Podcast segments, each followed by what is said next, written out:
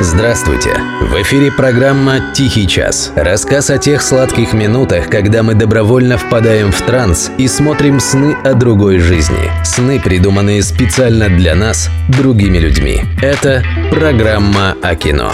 «Тихий час». Автор и ведущий Денис Иконников. Лишение сериальной невинности. Часть третья. Торг. Санта-Барбара.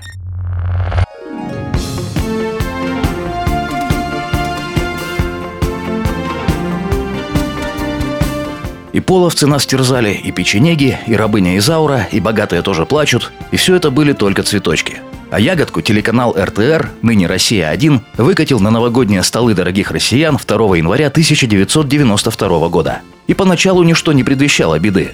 В те давние времена о том, что покажут по телевизору, люди узнавали из печатных газет. Была в них такая популярная рубрика – программа телепередач. Вот в такой программе я и увидел в те праздничные дни анонс художественного фильма «Санта-Барбара». Производство США, серии с первой по пятую. Ну, ничего страшного, посмотрим. Американское кино как-никак. Но неделей позже то же самое с 6 по 10. Далее 11 15 В общем, все стало понятно. Опыт какой-никакой уже имелся. Да только не тут-то было. Истинный масштаб катастрофы открылся лишь годы спустя. Итак, «Санта-Барбара» – мыльный сериал, снятый на родине мыльных сериалов в Соединенных Штатах Америки. В оригинале 9 лет эфира, 2137 серий, снятых с крайней степенью цинизма, который в Америке называют деловым подходом. Ничего личного, просто бизнес.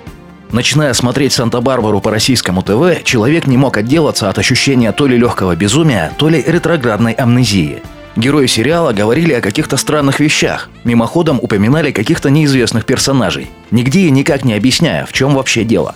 Разгадка оказалась до обидного простой. Какая-то светлая голова придумала начать показ сериала в России с 217 серии. А и правда, нафиг оно надо смотреть всю эту пургу сначала. Если, допустим, читать графа Монте-Кристо со второго тома, все равно же рано или поздно поймешь, что парень-то оказывается в тюрьме когда-то сидел, а потом разбогател внезапно. Вот и народ наш в массе ничуть не обломался. Прилипли к экранам, хрен оторвешь. Помню, как бабушки нашего подъезда ежедневно собирались в квартире на первом этаже и, боясь даже кашлянуть, ловили каждый вздох и жест придуманных калифорнийских миллионеров. Мне это напоминало ожившие исторические фотографии жанра «Крестьяне и радиоприемник» времен установления советской власти. Я говорил, ну как? Вы же советские бабки, что вы там находите для себя интересного? Бабушки, не отрывая взглядов от экрана, шипели и грозили в мою сторону сухими кулачками – я уходил на улицу, поразмыслить над цинизмом ситуации. А цинизм, не устану повторять, был просто былинный. Имело место глумление невиданных масштабов. Вот, например, как редкая птица долетит до середины Днепра, так и редко какой актер смог отстоять свою вахту в Санта-Барбаре от начала до конца. Более того, мало кто из них продержался больше пары-тройки сезонов. Таким образом, за 9 лет зрители увидели в сериале 3 Мейсона Кэпвелла, 4 Келли Кэпвелл и аж по 6 штук Брэндонов и Сиси из все того же непостоянного семейства. Представьте, если бы, например, в восьмой серии «17 мгновений весны» Штирлицем вдруг стал Василий Ливанов, а в десятой – Станислав Любшин. В Санта-Барбаре в порядке вещей было даже менять не кстати приболевших актеров на пару-тройку эпизодов. Начинается серия, звучит закадровый голос. Дорогие зрители, приносим свои извинения. По причине болезни актера А в этой и нескольких следующих сериях персонажа Б сыграет актер В. Просим сделать вид, что вы ничего не заметили. Способствует погружению в атмосферу, не правда ли? Вот как тут было не кричать «Бабки православные, дурят вас!» Впрочем, главную свинью бабкам подложил все тот же канал РТР. Там, видимо, решили, а, сгорел сарай, гори и хата.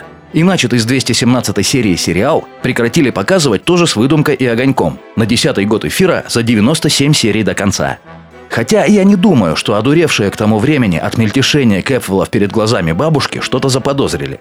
По крайней мере, если судить по населению нашего подъезда, они довольно безболезненно переключились на другие сериалы, которых тогда уже было в достатке, граничащим с перепроизводством. Вот так проходит слава мирская. Однако сериал «Санта-Барбара» все же обогатил русский язык. Теперь, как мы знаем, Санта-Барбарой в нем называются самые разные виды беспорядочных отношений. Обычно половых, но не обязательно. Мы заиграли Санта-Барбару, а я такое милый не смотрю. Мы заиграли Санта-Барбару Давай закончим нашу серию Мы заиграли Санта-Барбару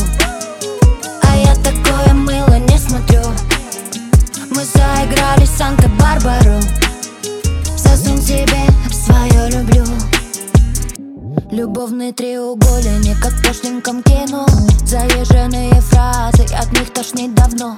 И видеозвоночки до шести утра. Пора расставить точки, дешевая игра. Ты обещал мне Гуччи и миллионы роз. Но на Бали закаты и мириады звезд. А получила слезы, скандалы до утра. Оправдываться поздно, пока тебе пора. Мы заиграли Санта-Барбару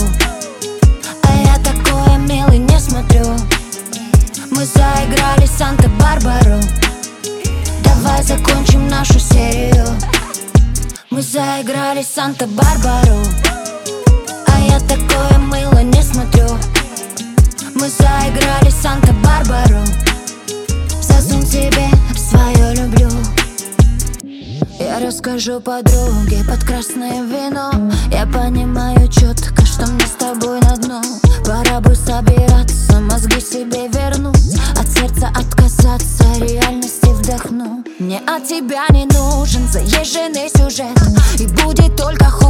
сомнений больше нет. Герои утомились, семнадцатый сезон. Я отключаю сети, без связи телефон. Мы заиграли Санта-Барбару а я такое милый не смотрю. Мы заиграли Санта-Барбару. Давай закончим нашу серию. Мы заиграли Санта-Барбару